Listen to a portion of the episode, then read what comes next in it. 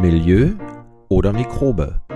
Euer kritischer Gesundheitspodcast zum Nachdenken, Mitdenken und selberdenken. Mit Dr. Jens Frese und Axel Sonnenberg. Herzlich willkommen. Ja, hallo zusammen. Jens, hallo, grüß dich. Servus, moin, moin. Moin, moin. Ja, unser Thema heute, NATO, Teil 2. Ähm, nachdem wir ja in unserer letzten Folge ganz, ganz viel und ausführlich uns äh, um NATO und Naterokinase gekümmert haben ähm, und uns um die guten Eigenschaften und auch die Vorzüge von Natokinase beschäftigt haben, äh, ist das Thema halt so präsent und so interessant und da haben wir auch noch mal ein bisschen geforscht und getan und gemacht und äh, steigen heute mal mit einer zweiten Folge zu NATO ein. Ja, unbedingt. Also wir haben ja ziemlich das Thema Nattokinase breitgetreten. Ich muss mich da mal ganz kurz korrigieren. Äh, die Bezeichnung FU heißt nicht Functional Units, habe ich, glaube ich, im letzten Podcast gesagt, sondern Fibrinolytic Units. Also von Fibrinolyse eben äh, ein, ein abbauendes Enzym. Und du warst ja so angefixt von der ganzen Materie, ja, dass du gesagt hast, okay, als, als Kleinbauer, ja, du hast ja auch ein eigenes Feld, wo du selber ähm, anbaust. Also das muss ich jetzt mal in die Hand nehmen. Und wie sind denn deine Experimente mit Natto gelaufen? Ja, äh, wie, wie, du schon gesagt hast, du hast mich richtig angefixt damit und das musste ich natürlich ausprobieren. Und ähm, Natto wird ja aus äh, Sojabohnen hergestellt. Die habe ich auf meinem äh, Feld leider nicht. Ähm, mal gucken, ob man die auch hier irgendwie anbauen kann oder ob ich die anbauen kann. Ist für nächstes Jahr auf jeden Fall mal auf der Liste. Äh, aber du hast es gesagt, ähm, ich habe mich damit beschäftigt und äh, habe Natto mal selber fermentiert und äh, ja, lass uns einfach mal reingehen. Ähm, ich habe damit äh, angefangen, ein bisschen recherchiert im, im Netz, äh, wie man das äh, macht und äh, habe mir dann die Zutaten besorgt. Und man braucht gar nicht viel. Also man braucht äh, zwei Zutaten, drei. Ähm, und das ist Wasser, getrocknete Sojabohnen und ähm, unser schon mehrfach erwähntes Bacillus, und zwar Bacillus subtilis in der Version Natto. Also es gibt wohl mehrere Versionen von diesem Bacillus und ja, das habe ich mir besorgt. Und Jetzt fragt sich natürlich der Zuhörer, wo hat der, äh, der Kollege das besorgt? Wo hast du die Bohnen herbekommen und wo hast du die äh, Subtilis?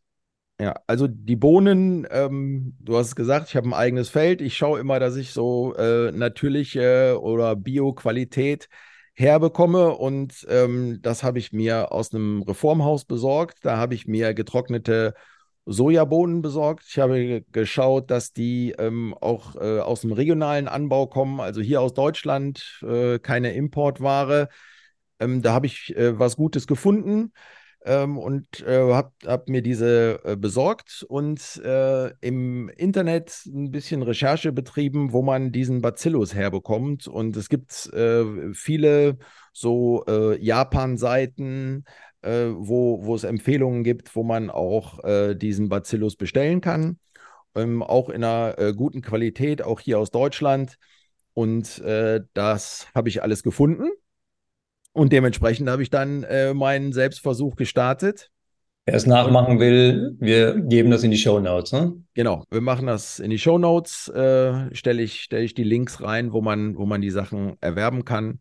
Und wie gesagt, das ist auch nicht viel, was man da braucht. 300 äh, Gramm äh, der getrockneten Sojabohnen braucht man. Und es ist relativ einfach. Äh, die lässt man einfach erstmal zwölf Stunden in Wasser quellen. Also man sollte schauen, dass man halt äh, die kompletten Bohnen halt mit Wasser bedeckt, so drei, vier Zentimeter darüber. Und dann quellen die erstmal so ähm, zwölf Stunden vor sich hin.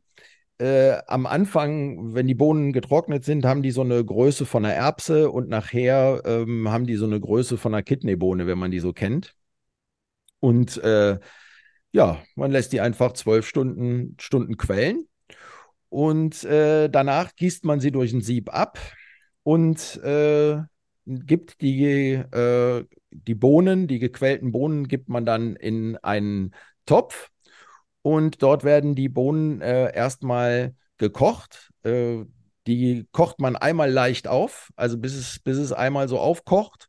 Und dann stellt man die Hitze auf die niedrigste Stufe. Ich habe es äh, auf dem äh, Elektroherd gemacht und habe da Stufe 1 genommen. Und man deckt die Bohnen dann ab mit, mit dem Deckel, einen leichten Spalt und lässt die drei Stunden vor sich hin köcheln. Drei Stunden. Drei Stunden. Ähm, wenn man äh, nach den drei Stunden, also bei mir hat es genau funktioniert mit den drei Stunden, äh, wie gesagt, auf dem Elektroherd, danach sollte man die kurz abkühlen äh, lassen und dann kann man überprüfen, ob die schon äh, gut gekocht sind. Und zwar drückt man die. Man drückt mal eine Sojabohne und die sollte sich leicht zu zerdrücken lassen. Ja. Wenn die noch, wenn die hart sind oder so körnig sind noch und sich nicht drücken lassen, dann sollte man noch mal eine halbe Stunde nachköcheln. Und äh, wenn man das, wenn man das dann gemacht hat, lässt man sie äh, fünf Minuten einfach abkühlen und ein bisschen äh, ruhen, äh, gießt, gießt das Wasser auch nochmal ab, dann ruhen die im Topf. Und in der Zeit, wo die in den fünf Minuten, wie die ruhen, äh, bereitet man äh, den Bacillus vor. Und man braucht da auch nicht viel von, ein Gramm. Also ist wirklich ganz wenig, ein Gramm. Und den rührt man an in zwei Esslöffeln lauwarmem Wasser. Dann ist der äh, einfach verrührt, löst sich auf. Es ist ein weißes Pulver, löst sich auf. Und äh, wenn dann die fünf Minuten äh, vorbei sind, gießt man äh, diesen Sud halt über, die, über die gekochten Sojabohnen drüber. Okay. Und äh, was man dann nur noch machen muss, ist einmal mit so einem Holzlöffel äh, die ganzen Bohnen mit dem Sud einfach mal verrühren, damit der Bacillus sich äh, überall anhaftet, an allen Bohnen anhaftet. Und dann werden die Bohnen in so äh, kleine Gläser abgefüllt. Es gibt zwei Methoden. Einmal kann man es äh, in einer Joghurtmaschine machen. Die hattest du dir doch extra bestellt, oder? Die habe ich mir extra bestellt. Die, die hatte ich auch, das hatte ich auch recherchiert.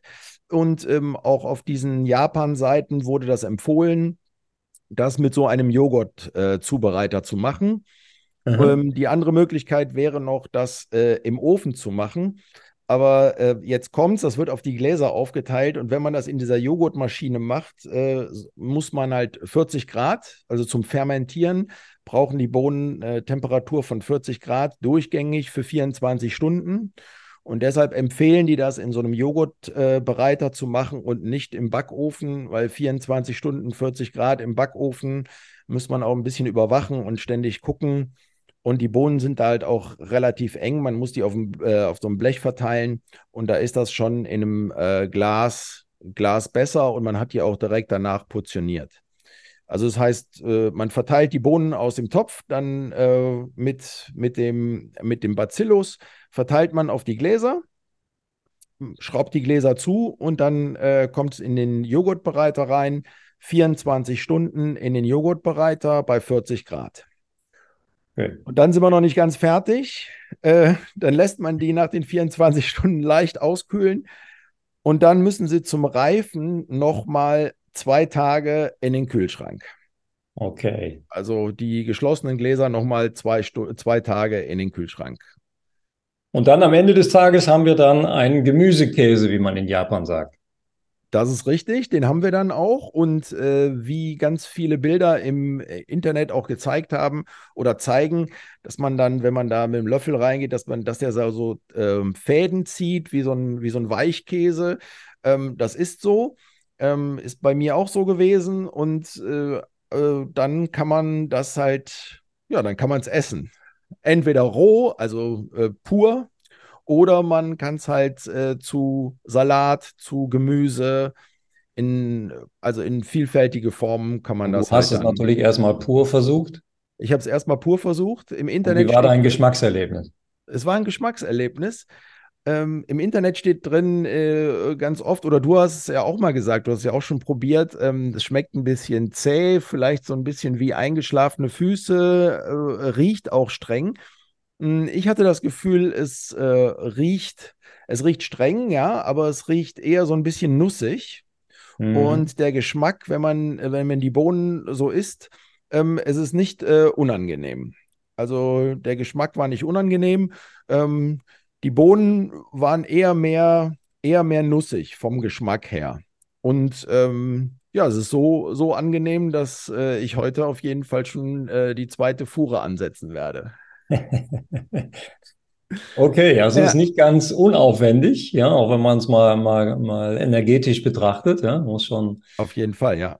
Einiges aufwenden. Ähm, und am Ende kommt dann Natto dabei raus. Da gibt es ja dann wahrscheinlich, ich habe mich jetzt kulinarisch damit nicht so intensiv beschäftigt, aber wahrscheinlich auch ultra viele Rezepte ähm, aus ja. dem Japanischen, aus dem Koreanischen. Ähm, ja, ganz, ganz viel. Das Netz ist voll von, von Rezepten. Auch äh, viele Sachen werden halt mit Reis gemacht oder auch mit Sojasauce garniert und sowas. Ähm, ich habe es jetzt äh, zum Salat gegessen, zum ganz normalen Salat.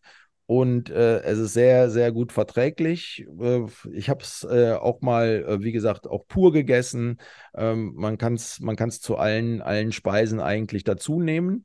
Und äh, um eine gesundheitliche Wirkung zu entfalten, wir hatten es ja vorige Woche gesagt, bei Natokinase, also bei diesem, äh, bei diesem isolierten Enzym in Kapselform braucht man eine Kapsel pro Tag oder ist die Empfehlung, eine Kapsel pro Tag zu nehmen. Und die Empfehlung für gesundheitliche ähm, dass man gesundheitlich auch äh, äh, einen Erfolg oder davon was hat. Profitiert. Ähm, Genau, äh, wird empfohlen, ähm, einen Teelöffel pro Tag an Natto zu sich zu nehmen. Aber es ist so schmackhaft, also kannst auch zwei oder drei Teelöffel essen und es ist wirklich gut. Okay. Ja, Natto enthält ja nicht nur Nattokinase, sondern auch viele andere Enzyme. Und ähm, da kommt wahrscheinlich dann auch die, dieser gesundheitsförderliche Effekt her, denn Enzyme brauchen wir ja zum Aufspalten. Enzyme werden für alle biochemischen ähm, Prozesse gebraucht, für die Verdauung. Wir kennen Laktase. Laktase als ähm, Enzym, was letztendlich den Milchzucker spaltet in Galaktose, in Glucose. Na, am Ende des Tages ist im Dünndarm letztendlich der ein Einfachzucker, der aufgenommen wird. Ich sage immer meinen Studenten in den Ausbildungen, ich sage, den, den Dünndarm ist das völlig egal, wie das Menü aussieht, ja. Ja. Da unten kommt eigentlich nur ein Einfachzucker an oder eine, eine bestimmte Fettsäuren oder letztendlich Aminosäuren. Und naja, das Geschmackserlebnis sollte natürlich nicht zu kurz kommen, aber wenn wir so ein wenn wir so ein, ein Lebensmittel haben oder was können wir sogar noch selber herstellen, dann können wir damit zum Beispiel auch, ähm, vielleicht kennt der ein oder andere WOP-Enzym, ja, das sind ja auch Enzyme, die genutzt werden zum Beispiel, um, um entzündliche Prozesse auch zu regulieren. Und in diese Richtung kann man auch bei Natto denken. Und Nattogenase ist ja eine Protease, das heißt, spaltet ähm, vor allen Dingen Eiweiße, Proteine auf. Und hast du gewusst, dass man das zum Beispiel auch mit Krabbenschalen machen kann. Habe ich, hab ich nicht gewusst. Ähm, also wenn du Bacillus subtilis und Krabbenschalen, ich komme ja von der Nordsee, ich, ja. kann, ich, ich, sehe meine Großmutter noch, wie sie immer die Krabben gepult hat. Und hat mir dann immer so abends so ein Schwarzbrot gemacht mit, mit Krabben, frisch gefangenen Krabben. Und diese Schalen, die haben wir natürlich immer weggeworfen. Hätte man damals gewusst, dass man das mit Bacillus subtilis fermentiert, dann hätten wir da kardiovaskuläre Störungen frühzeitig in den Griff bekommen können. Ja, aber gerade wo du das sagst, also äh, Krabbenschalen wusste ich nicht, aber ich habe gelesen, ähm, dass äh, Bacillus subtilis auch mit Basilikumblättern äh, ähm, gemacht werden kann. Und ja. äh, es gibt sogar ein Rezept, das empfiehlt, äh, zum Beispiel anstatt dieses, äh, anstatt den Bacillus in die Gläser zwei, drei, Glä zwei, drei Blätter Basilikumblätter unten hinzulegen, dann die Bohnen drauf und oben nochmal zwei, drei Blätter auch nochmal oben drauf zu legen auf das Glas oder auf die Bohnen ähm, und das dann zu fermentieren. Das ist auf jeden Fall äh, auch noch ein Punkt, den ich, den ich nochmal angehen will. Man kann ja Natto auch gefriergetrocknet bekommen. Und äh, also als Pulver, in Pulverform. Und dann kann man es eben wunderbar auch einrühren in Suppen oder in Soßen oder Smoothies. Ja, wenn man also nicht diese aufwendige Geschichte, die du jetzt gerade uns erklärt hast, betreiben möchte. Ähm, und entsprechend könnte man auf diese Art und Weise profitieren. Ähnlich wie man das auch mit Ballaststoffen macht. Ja, wenn man sich als Supplement Ballaststoffe besorgt, dass man sie überall mit reinrührt und dann entsprechend seine Ballaststoffmenge deutlich erhöhen kann damit. Auf jeden Fall. Ähm, ja, ein letzter Punkt, lass mich dazu erwähnen. Also wenn man äh, Natto äh, wohl in einem Laden kann man auch Natto fertig kaufen, also die Bohnen, die fermentierten Bohnen fertig kaufen oder wo du es auch sagst, man kann es auch reinrühren. Ähm, da ist es, ist es richtig, ist es aufwendig, es zu machen. Es dauert auch einige Tage. Auf der anderen Seite, ähm, äh, Ertrag und Nutzen ste stehen da in einem guten Verhältnis zueinander, weil der Einsatz, also du sagtest energetisch, klar, man muss halt ähm, 24 äh, Stunden das fermentieren, verbraucht auch Energie natürlich.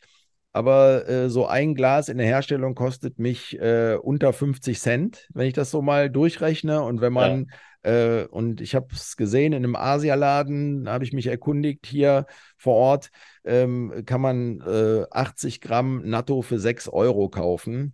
Und das ist schon dementsprechend, also 300 Gramm mache ich halt für äh, 2, 3 Euro halt. Ne? So, mit mhm. allem drum und dran. Okay, das macht Sinn. Das macht, von daher macht Sinn.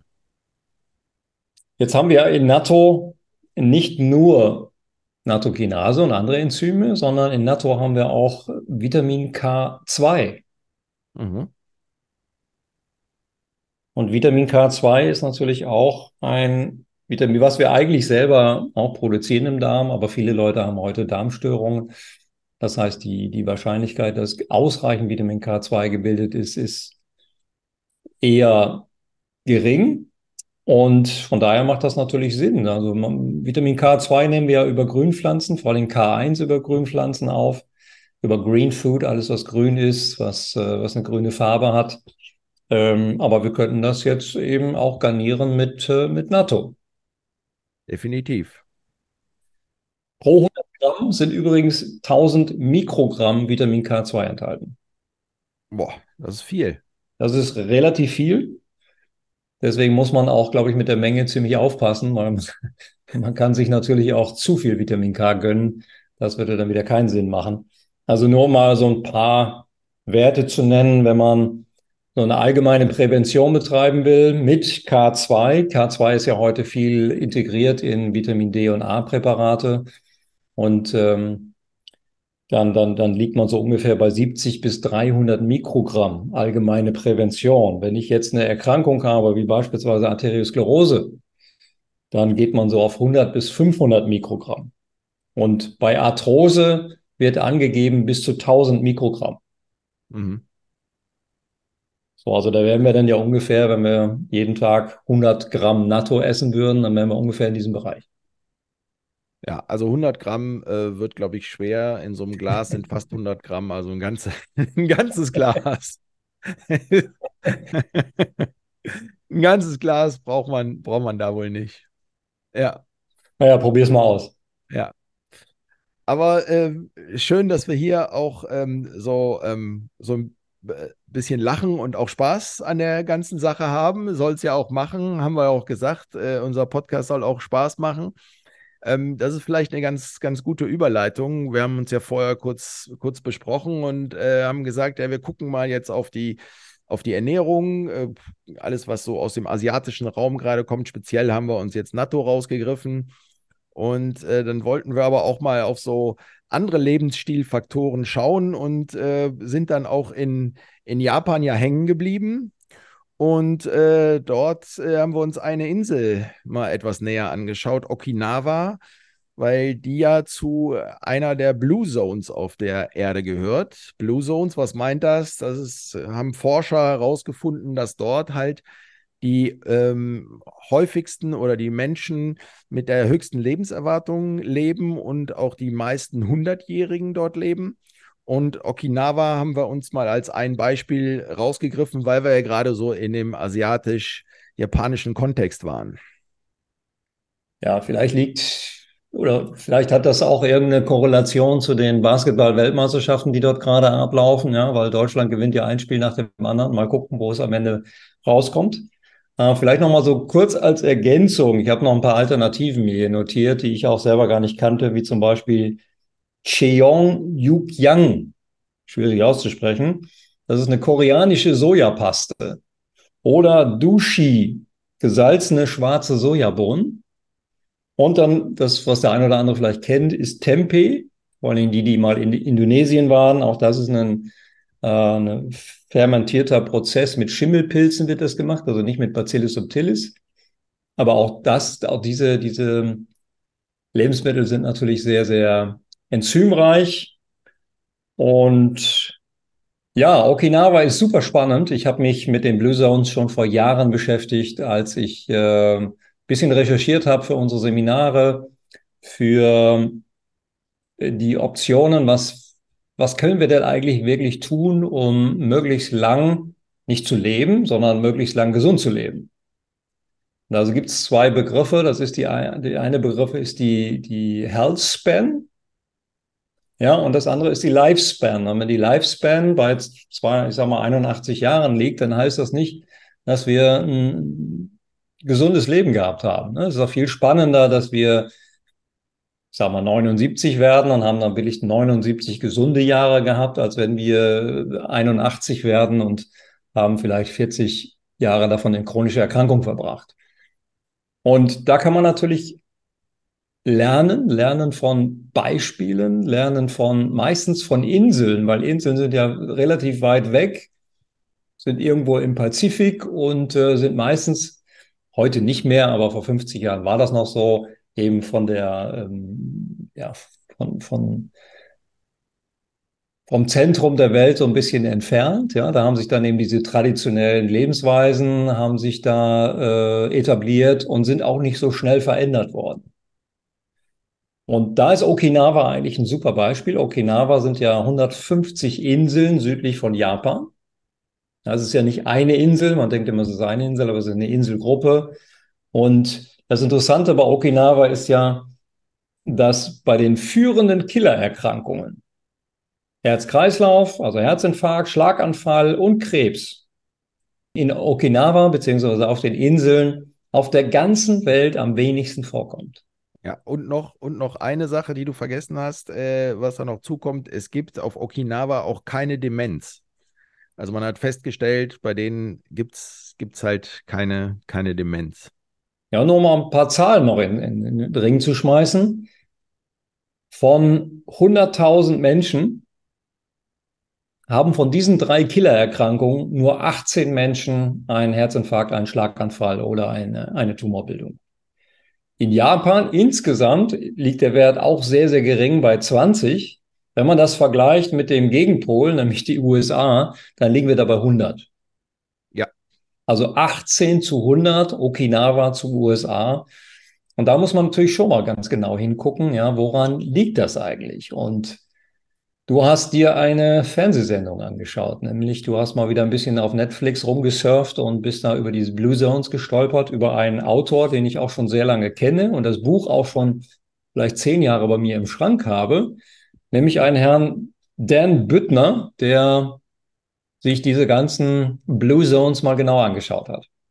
Genau. Äh, du hast das Buch erwähnt, wir werden es halt auch äh, verlinken und äh, gerade läuft halt eine ganz, ganz äh, interessante, ganz neue Doku auf Netflix, äh, kann sich jeder anschauen. Da geht es halt, wie gesagt, um diese Blue Zones und ähm, der ich finde, der größte Link zu uns und äh, zu unserem Titel, also Mikrobe ähm, oder Milieu, ist es ja so, dort haben die, dort haben die äh, einen, äh, du hast jetzt auch eben ja äh, erwähnt, ne? Also hier ist es halt die Sache, ob man jetzt 79 gute Jahre hat oder halt äh, die letzten zehn Jahre seines Lebens irgendwie jeden Morgen irgendwie zehn Pillen braucht, um, ähm, um erstmal so in den Tritt ja. zu kommen. Und äh, ein, ein Punkt, den die auf Okinawa haben, ist, sie versuchen nicht den Tod abzuwenden, was wir halt durch Pillen oder durch irgendwelche lebenserhaltenden Maßnahmen tun, sondern sie, sie lernen das Leben zu leben. Also sie lernen zu leben. Und ähm, da ist ja, wie gesagt, der Link Milieu oder Mikrobe. Und zwar das Milieu zu stärken, sodass ich halt lange gesund leben kann. Und das ja. finde ich halt äh, sehr beachtenswert. Ja, wir dürfen froh sein, dass es dieses Narrativ noch gibt, ja, dass es noch eine andere Weltanschauung gibt, nämlich die, die Gesundheit zu fördern und nicht die Krankheit auszurotten, was uns ja immer, immer schlechter gelingt. Ja, wir haben ja überall exponentielle Kurven Und wenn man sieht, wie die Ausgaben sind, wir haben ja äh, vor kurzem auch mit einem äh, Herrn von der Krankenkasse gesprochen, ähm, wenn man sich das anschaut, das ist natürlich besorgniserregend. Ähm, und da muss man sich wirklich die Frage stellen, das, was wir da treiben, das, was wir aufwenden als Gesellschaft für, für, für die Gesundheit, ja, ist das der Gesundheit eigentlich wirklich zuträglich? Und wenn man sich jetzt mal diese, diese blauen Zonen anschaut, wo die ältesten Menschen der, der, dieses Planeten leben, das ist schon sehr, sehr interessant, wenn man sich die Lebensphilosophie mal anschaut. Ja? Zum Beispiel dieses Hara Hachibu. Ja, kann man jetzt ein bisschen drüber lächeln, aber es ist auch eine Lebenseinstellung, ja, zu essen, aber sich nicht zu überfressen. Ja. Ja. Also ja. aufzuhören, wenn man 80 Prozent satt ist. Und da hat der Herr Büttner ja so einige Dinge gefunden auf Okinawa, die anders sind als bei uns. Auf jeden Fall. Also zu einem äh, hat er, hat er auf jeden Fall, bleiben wir gerade mal bei, bei der Ernährung, weil wir ja auch von der, von den, äh, von NATO gerade kamen. Also ein Punkt, äh, den er herausgefunden hat, ist einmal das, was die essen dort halt. Ne? Und ein, und ein, äh, und ein Vergleich, der trifft es eigentlich sehr gut. Äh, äh Vergleich USA, du hast es auch eben schon angesprochen. Äh, in den USA äh, wird in der Mittagspause schnell mal Fastfood gegessen, ein Burger. ein Burger in einer Fastfood-Kette, ein durchschnittlicher Burger in Amerika hat ungefähr 750 Kalorien. Und äh, die Nährstoffdichte ist halt gleich annähernd null. Und in, äh, auf Okinawa wird halt meistens mittags äh, ein, ein, ähm, ein Sud aus Gemüse, Kräuter und Tofu gegessen. Und wie du auch sagtest, ähm, äh, 80 Prozent wird dann von diesem Teller nur gegessen, bis man 80 Prozent gesättigt ist. Und äh, der hat halt nur 350 Kalorien und hat aber eine unwahrscheinlich hohe Nährstoffdichte, Ballaststoffe.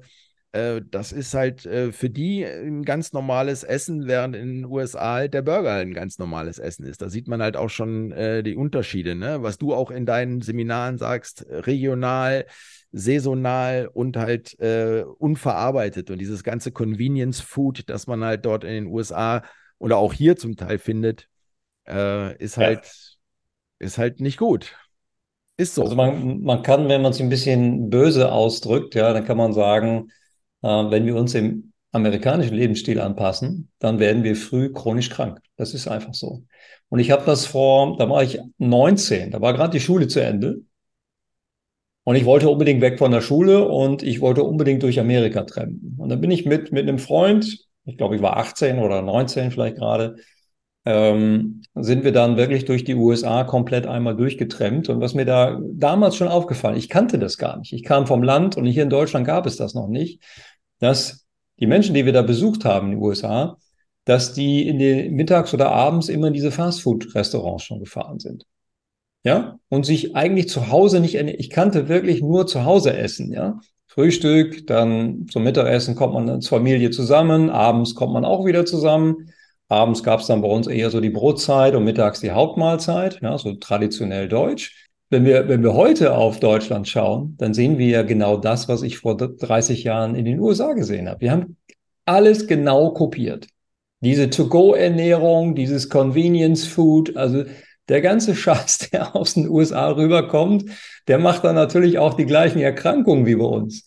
Wenn Japaner emigrieren von Japan in die USA, dann haben diese amerikanischen Japaner die genau die gleichen Statistiken in den chronischen Erkrankungen wie die US-Einwohner, die ursprünglichen US-Einwohner.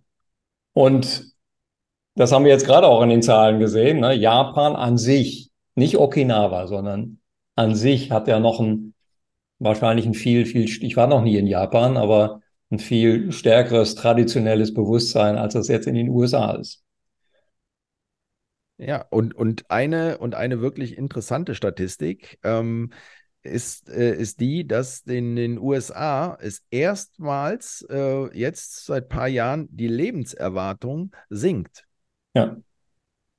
Also das ist schon, ne, wir haben immer, wir haben immer in Statistiken gesehen, dass die Lebenserwartungen auch hier in Mitteleuropa immer steigen, irgendwie durchschnittlich 78 Jahre. Jetzt ist es, glaube ich, so bei Frauen über 80 Jahre sogar eine durchschnittliche Lebenserwartung. Und in Amerika war es halt ähnlich, aber es ist das erste Mal nach paar Jahren, seit paar Jahren, dass der, dort die Lebenserwartung sinkt. Ja, aber da sind wir wieder bei dem Punkt Healthspan und Lifespan. Genau da ja? sind wir. Ja. Also noch, noch hinten raus, noch ein, zwei, drei Jährchen rauszudrücken, macht ja keinen Sinn, wenn man chronisch krank ist und man kriegt nichts mehr mit. Genau. Ja. ja. Besser ist das, was unser Sportmediziner damals sagte an der Deutschen Sporthochschule. Du erinnerst dich vielleicht noch. Ja. Ja, wer fünf Kilometer läuft, der lebt fünf Jahre länger. Wer zehn Kilometer läuft, lebt zehn Jahre länger. Und wer Marathon läuft, der stirbt dann am Ende gar nicht mehr. da hat dann der Hörsaal gelacht und äh, hat dann dazu gesagt, natürlich stimmt das nicht. Aber, Punkt, Punkt, Punkt, immerhin sterben wir gesünder. So, das habe ich mir damals gemerkt. Das macht für mich natürlich auch Sinn. Wir kommen ja jetzt auch so langsam in das Alter, wo muss man so ein bisschen mal auf seine Gesundheit schauen. Ist das eigentlich wirklich noch hilfreich, jetzt so viel äh, Leistungssport zu machen? Und ähm, geht man nicht vielleicht auch zu häufig über seine Grenzen? Also jetzt das Optimum zu finden, ja, in dem Bereich, wo man eben keine chronische Erkrankung entwickelt und wo man genügend tut für seine Gesundheit, um dann auch gesund alt zu werden. Und da gibt's, das erkläre ich auch in Seminaren immer, da gibt's kein Maximum, sondern es gibt ein Optimum. So, und dieses Optimum, da sind wir jetzt auch sehr amerikanisch geworden. Viele in unserer Bevölkerung bewegen sich heute gar nicht mehr. Die sitzen eigentlich praktisch nur noch im Auto, im Stau, am Bürostuhl und zu Hause am Küchentisch oder von Netflix im Sofa. Und dann gibt es eben auch eine wachsende Community, die heute Leistungssport neben dem Beruf betreibt. Ja, Triathleten, Marathonläufer. Ich habe gerade in der Zeitung gelesen, Kölner Stadtanzeiger, der Triathlon in Köln hat wieder Rekordanmeldezahlen. Ja, also die Gruppe wächst auch, aber die Gruppe macht natürlich auch einen Sport neben dem Beruf, ja, was für unsere Leistungssportler, die ich zum Teil unter anderem auch äh, betreue, für die ja der Beruf ist. Das heißt, zwischen den einzelnen Trainingseinheiten machen die nichts. Beziehungsweise, keine Ahnung, Karten spielen oder sich erholen und ein bisschen Spaziergang. Während wir im Büro sitzen und haben im Büro Stress, weil wir liefern müssen, weil wir Deadlines haben, weil wir ne, To-Do-Listen, bis der Arzt kommt, haben. Und da weiß ich nicht, ob das ein gesunder Lebensstil ist, ja. Ich kann das total nachvollziehen. Ich bin ja auch im Geiste heute immer noch Leistungssportler und gehe auch gleich nach unserem Podcast direkt mal wieder zum nächsten Wettkampf. Aber die Frage aus gesundheitswissenschaftlicher Sicht, ist das vernünftig? Hm. Genau, da, das ist, ist die Frage. Und auf Okinawa, äh, die beantworten das so. Also äh, der in dieser Doku, wir hatten es gerade schon erwähnt, einmal geht es halt über die Ernährung, äh, können wir gleich auch nochmal auf ein paar äh, Nahrungsmittel kommen, die die da äh, sehr viel verzehren. Ähm, aber es geht halt auch um Bewegung. Und du hast ja gerade von dem Optimum äh, geredet. Und wenn man sich die Doku so anguckt, könnte man äh, versucht sein zu sagen, ein Optimum liegt so zwischen ein bis zwei Stunden Bewegung pro Tag. Das haben die. Das haben auch die älteren Menschen dort noch, auch die über 100-Jährigen. Aber es ist kein Sport, den die zusätzlich machen, sondern es ist die Alltagsbewegung. Also die bücken sich sehr viel, indem sie äh, ihre Pflanzen haken. Ähm, jeder hat dort, äh, also überwiegend hat dort jeder einen Garten äh, sind halt ganz, ganz viele Selbstversorger. Das heißt, sie kümmern sich um ihren Garten, sie kümmern sich um ihre Pflanzen, sie bewässern die Pflanzen, sie gehen in den Garten und wieder rein. Das sind Sachen, die dort halt äh, gemacht werden äh, und die halt von der Bewegung die Leute halt äh, lebenslang in Bewegung halten. Und ein, ein Punkt, äh, der da noch erwähnt wird, ähm, äh, bezüglich Bewegungsmangel, was auch äh, in, in unserer westlichen Welt dazu beiträgt, zu diesem Bewegungsmangel, sind Stühle und Sessel. Das war, fand ich total interessant, weil die, ähm, die ähm, Häuser dort sind so ausgestattet, dass sie nur einen niedrigen Tisch haben. Die sitzen an niedrigen Tischen und sitzen auf einer Tatami-Matte. und da war eine, eine Dame, äh, die war 107 und die steht am Tag 30 Mal auf. Also die setzt sich hin an den Tisch, macht irgendwas zum Essen, zum Tischdecken, äh, kniet sich nieder, dann setzt sie sich an den Tisch und 30 Mal dieses Aufstehen, das im, sind im Prinzip 30 Kniebeugen am Tag. Aber aus der tiefen Hocke, nicht aus dem 90-Grad-Winkel. Genau, aus der tiefen Hocke, aus der tiefen Hocke, 30 Kniebeugen pro Tag und das ganz normal in den Alltag eingestreut. Das, äh, das machen hier viele, äh, indem sie ins Fitnessstudio gehen. Nebenbei. Also, und bei denen ist es quasi nebenbei. Ne? Naja, und viele, die über 50 sind bei uns, die, die würden ja in diese tiefe Hocke gar nicht mehr reinkommen, beziehungsweise sie würden da nie wieder rauskommen, ja. Weil die Muskulatur völlig verkürzt ist, ja. Ja, klar. Und weil natürlich die Gelenke auch arthrotisch sind. Also wenn du dir die, die Gelenkersatzzahlen in Deutschland anschaust, da fällst du hier vom Bürostuhl, ja. Das, die Kliniken, die Endokliniken sind voll. Ja. Und das ist äh, unglaublich, äh, weißt, genau was du sagst. Äh, unsere Rumpfmuskulatur und unser Gleichgewicht ist total geschwächt hier in, in Europa. Und äh, durch diese 30 quasi tiefen Kniebeugen wird der Rumpf gestärkt, wird, äh, wird das Gleichgewicht gefördert. Ähm, und das, wie gesagt, so einfach nebenbei. Wie gesagt, Gartenarbeit, leichte körperliche Arbeit, verschiedene Bewegungen. Das ist, scheint, glaube ja. ich, so ein Optimum zu sein. Ja, und ich habe vor Jahren mich mal für das Thema interessiert und habe eine Studie gelesen, die habe ich gestern Abend nochmal rausgeholt, habe die nochmal durchgeblättert und ähm, da kommen die Forscher, die das untersucht haben, zu dem Ergebnis, dass es wahrscheinlich an drei Faktoren liegt. Neben der Bewegung, neben dieser moderaten Bewegung, die du gerade genannt hast, Nummer eins ist die niedrige Kalorienaufnahme lebenslang. Ja. Nummer zwei ist ein niedriger Body Mass Index. Und Nummer drei ist die hohe Aufnahme von grün und gelbem Gemüse und Sojaprodukten. So, dann sind wir wieder beim Punkt. Ja? Naturbelassene Lebensmittel, ob die jetzt grün, gelb, rot, spielt wahrscheinlich nicht so die ganz große Rolle. Ähm, aber wir müssen uns bunt ernähren.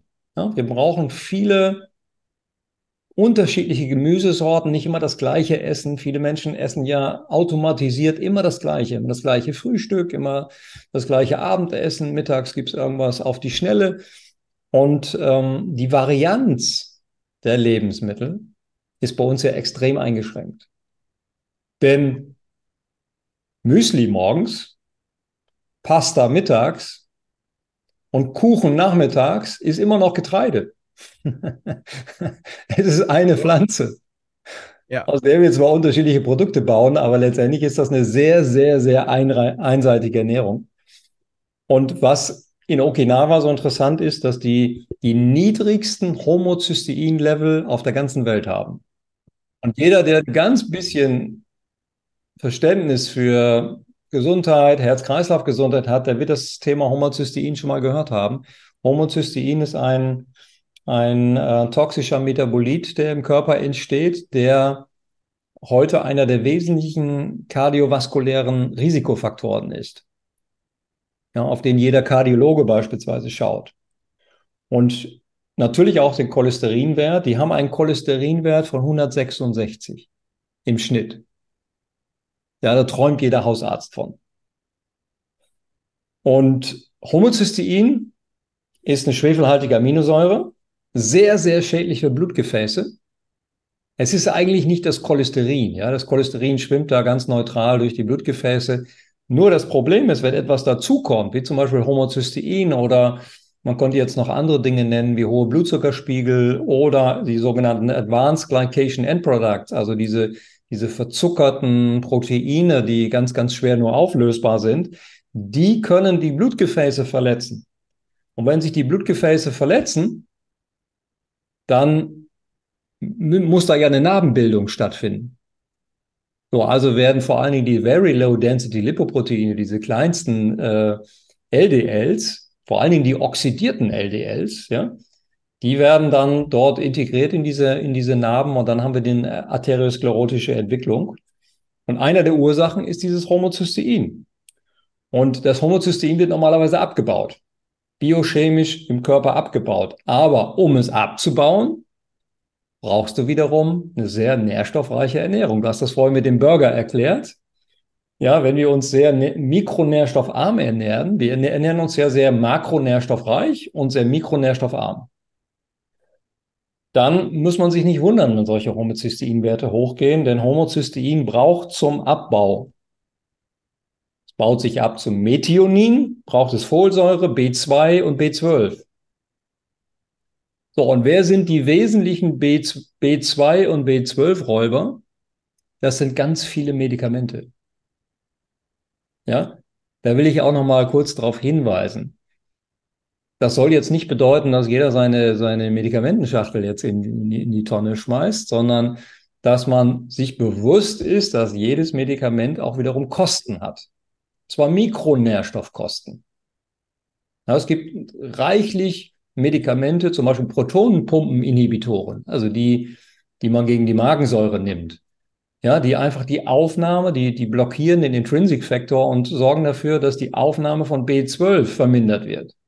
Und B12 brauchst du jetzt als einer der, der äh, Kofaktoren für den Abbau von Homozystein.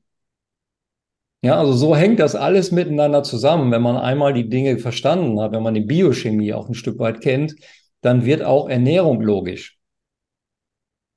Und das versuchen wir auch mit diesem Podcast eben in die, in die Welt zu tragen, dass man eben sich wieder bewusst wird, was man denn eigentlich tut. Wie ist mein Bewegungsverhalten? Wie ist mein Ernährungsverhalten? Habe ich jetzt gerade Stress? Brauche ich vielleicht mal eine Pause? Ich habe gestern ein bisschen Tennis geguckt. Da war eine Spielerin bei den US Open, die hat zwei Jahre Pause gemacht. Die hatte einen Burnout, die war völlig überspielt, die äh, hat nur noch funktioniert wie so ein Zombie, die hatte keinen Spaß mehr an dem, was sie eigentlich gerne macht, ja.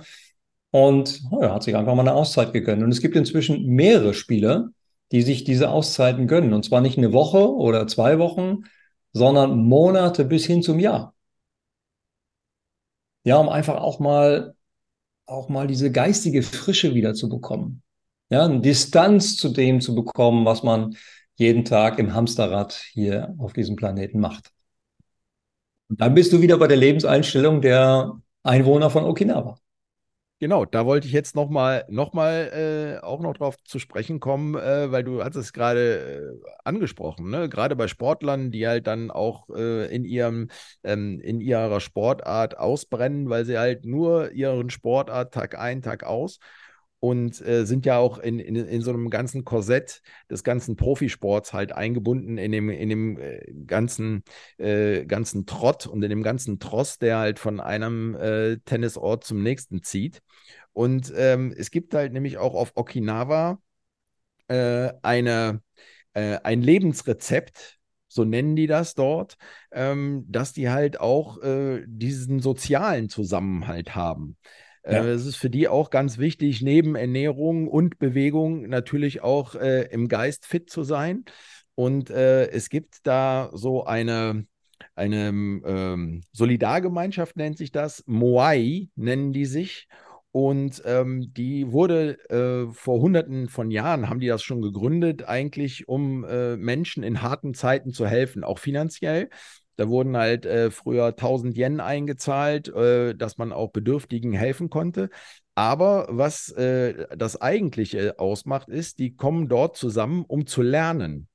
Also die lernen da äh, gegenseitig Handwerk. Also da sind Leute, die nähen. Da sind andere Leute, die stellen so ähm, Bagnoles da, so, so, so gitarrenähnliche äh, Instrumente. Die singen zusammen, die tanzen zusammen. Und das Ganze ähm, hält die eigentlich zusammen und dadurch haben die halt ein viel erfüllteres, aktiveres und glücklicheres ja. Leben. Ja. Es geht letztendlich um Zugehörigkeit, ne? Um Zugehörigkeit. Du brauchst diese sozialen Interaktionen und das war ja ein großes Problem in der Corona-Pandemie. Ja? Deswegen sind die Maßnahmen ja auch stark kritisiert worden, weil gerade aus der psychologischen Ecke natürlich dramatische Zahlen gekommen sind. Depressionen, bei Kindern schon, also diese Schulschließungen und so weiter, was alles stattgefunden hat, brauche ich jetzt nicht zu wiederholen, weiß jeder. Ähm, aber das hat immense psychologische Auswirkungen gehabt. Ja, ich weiß es, als, als wir diesen langen Lockdown hatten von vier Monaten, ja, bis von Weihnachten bis Ostern, da habe ich genau drei Leute gesehen. Wahnsinn, ja. Ja, und das geht nicht. Ich habe mich dann vergraben am Schreibtisch und habe ein bisschen an meinem Buch geschrieben und so weiter. Man lenkt sich dann praktisch ab, aber auf Dauer hält das kein Mensch durch. Du brauchst diese Sozialkontakte und der eine ein bisschen mehr und der andere ein bisschen weniger.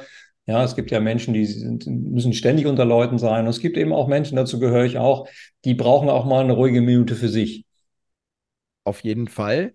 Äh, aber du hast es gerade gesagt, irgendwie dieser extre also Zugehörigkeit und die ex so eine extreme, ähm, so eine extreme lange Phase, ähm, drei Monate quasi von Einsamkeit.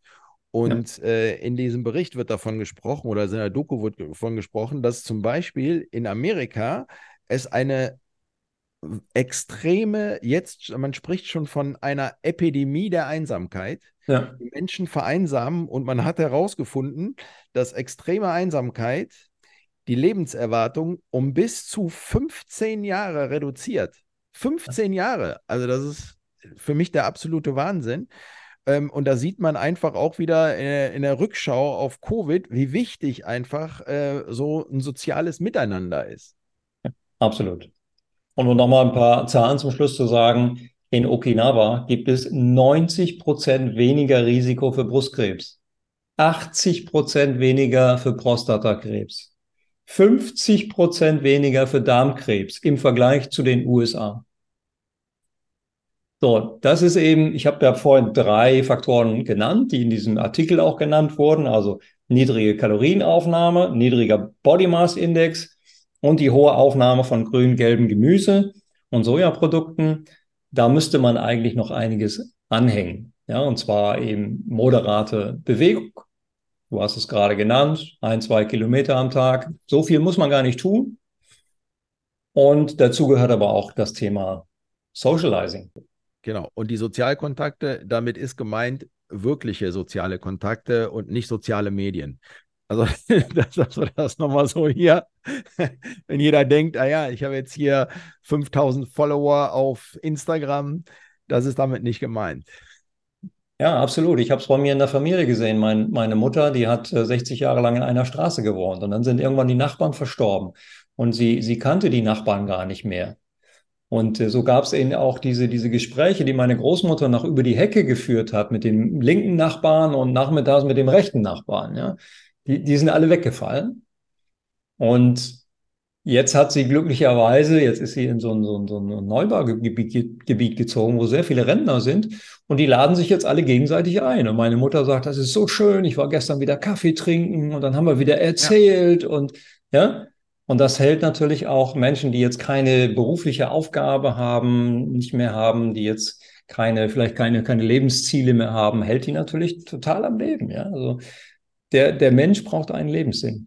Ja, äh, und dann gibt es noch einen Punkt, äh, auch auf Okinawa, du hast es gerade gesagt, äh, Lebenssinn, das nennt man im japanischen Ikigai. Und äh, das äh, haben auch ganz viele so äh, in, auf Okinawa. Eine Frau zum Beispiel, 94 Jahre, die hat noch ihre Bluse selber genäht. Und die hat natürlich dann äh, einen Sinn, wenn sie auch in ihrer sozialen Gemeinschaft dadurch halt die Anerkennung bekommt, wie toll sie das dann auch gemacht hat.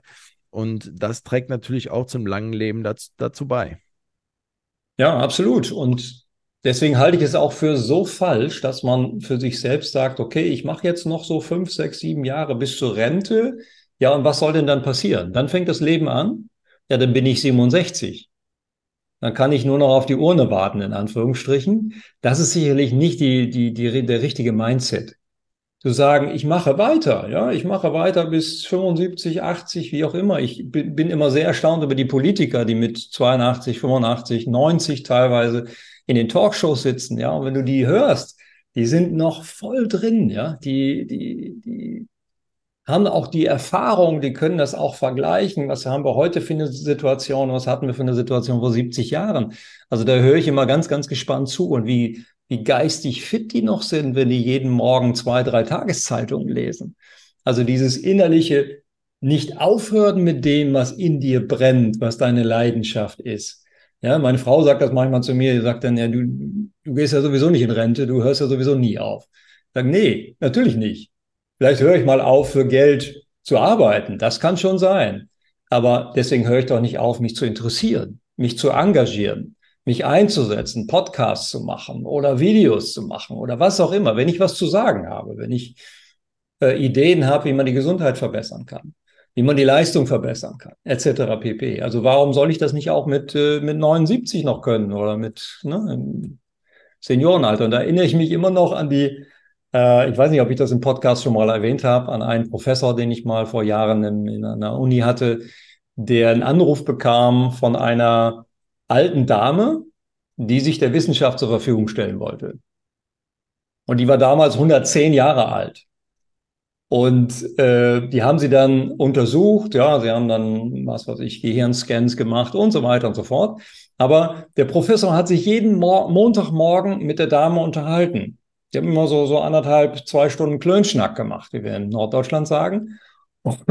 Und dann sagte der Professor, die Dame hat mir jeden Montagmorgen die Mannschaftsaufstellung von Ajax Amsterdam erstmal aufgebetet.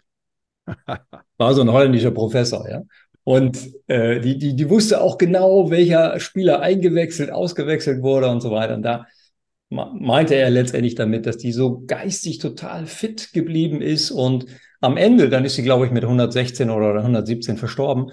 Und was haben sie da gefunden? Sie haben Tumore gefunden, sie haben Arteriosklerose gefunden. Wir haben, wir haben viele Sachen gefunden, an denen man versterben kann. Nur die Dame ist nicht dran verstorben. Die ist ganz friedlich eingeschlafen mit 117 Jahren als älteste Europäerin, glaube ich. Ja, Wahnsinn. Und ähm, das passt äh, wahrscheinlich auch gut zu unserem, zu unserem Podcast und zu unserem Thema jetzt gerade, vielleicht so sogar zum, zum Abschluss. Ähm, es gibt nämlich auch äh, in, ähm, auf Okinawa so ein Lebensrezept, also das gehört auf jeden Fall zum Lebenskonzept. Vergiss nicht zu lachen. Das, das, was wir auch hier tun, und hab immer Spaß. Also das ist auch ein, ein Punkt. Also alles, was du gerade beschrieben hast, ähm, auch äh, über das, äh, sagen wir mal, über das gesetzliche Rentenalter hinaus, einfach immer Freude zu haben an dem, äh, was man tut, neugierig zu bleiben und auch äh, das Lachen nicht zu vergessen. Ja, aber Axel, das setzt natürlich auch voraus, dass ich weiß, wofür man brennt, ja, wofür ich mich interessiere, wo ich mich engagieren kann. Denn man kann auch den falschen Hasen hinterherlaufen. Das ist richtig. Und das ist ja eben eine Frage der Motivation. Du kennst ja die Begriffe der intrinsischen und der extrinsischen Motivation. Wir werden ja häufig auch teilweise beruflich lebenslang extrinsisch motiviert. Und wenn du dir anschaust, wie hoch die Rate an innerer Kündigung ist bei bestimmten Untersuchungen, das ist ja erschreckend. Das ist so. Ja. So, und da muss man sich dann ein bisschen hinterfragen, mache ich eigentlich wirklich das, was ich tun sollte? Ja, was, was, was meine innere Mission ist? Ähm, denn, denn Motivation kommt intrinsisch aus mir selbst heraus. Deswegen macht es auch keinen Sinn, irgendwelche Mitarbeiter in Abteilungen zu stecken, nur weil da jetzt irgendwie einer fehlt. Oder du kennst das aus dem Fußball, dass man also hier den, den Bock zum Gärtner macht, ja, dass man auf falsche Positionen platziert, wo jemand sich überhaupt nicht wohlfühlt und auch gar nicht weiß in stressigen Situationen, was er da zu tun hat.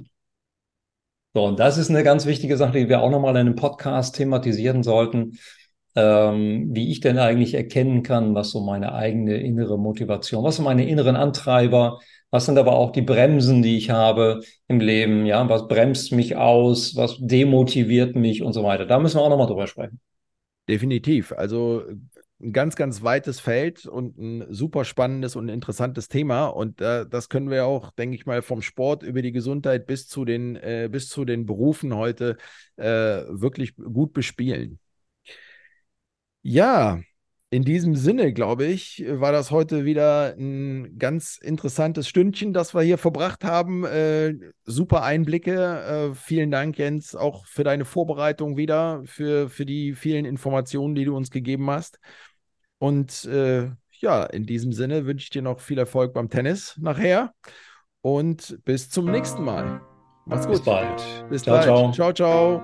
Das war Milieu oder Mikrobe, euer kritischer Gesundheitspodcast. Vielen Dank und bis zum nächsten Mal.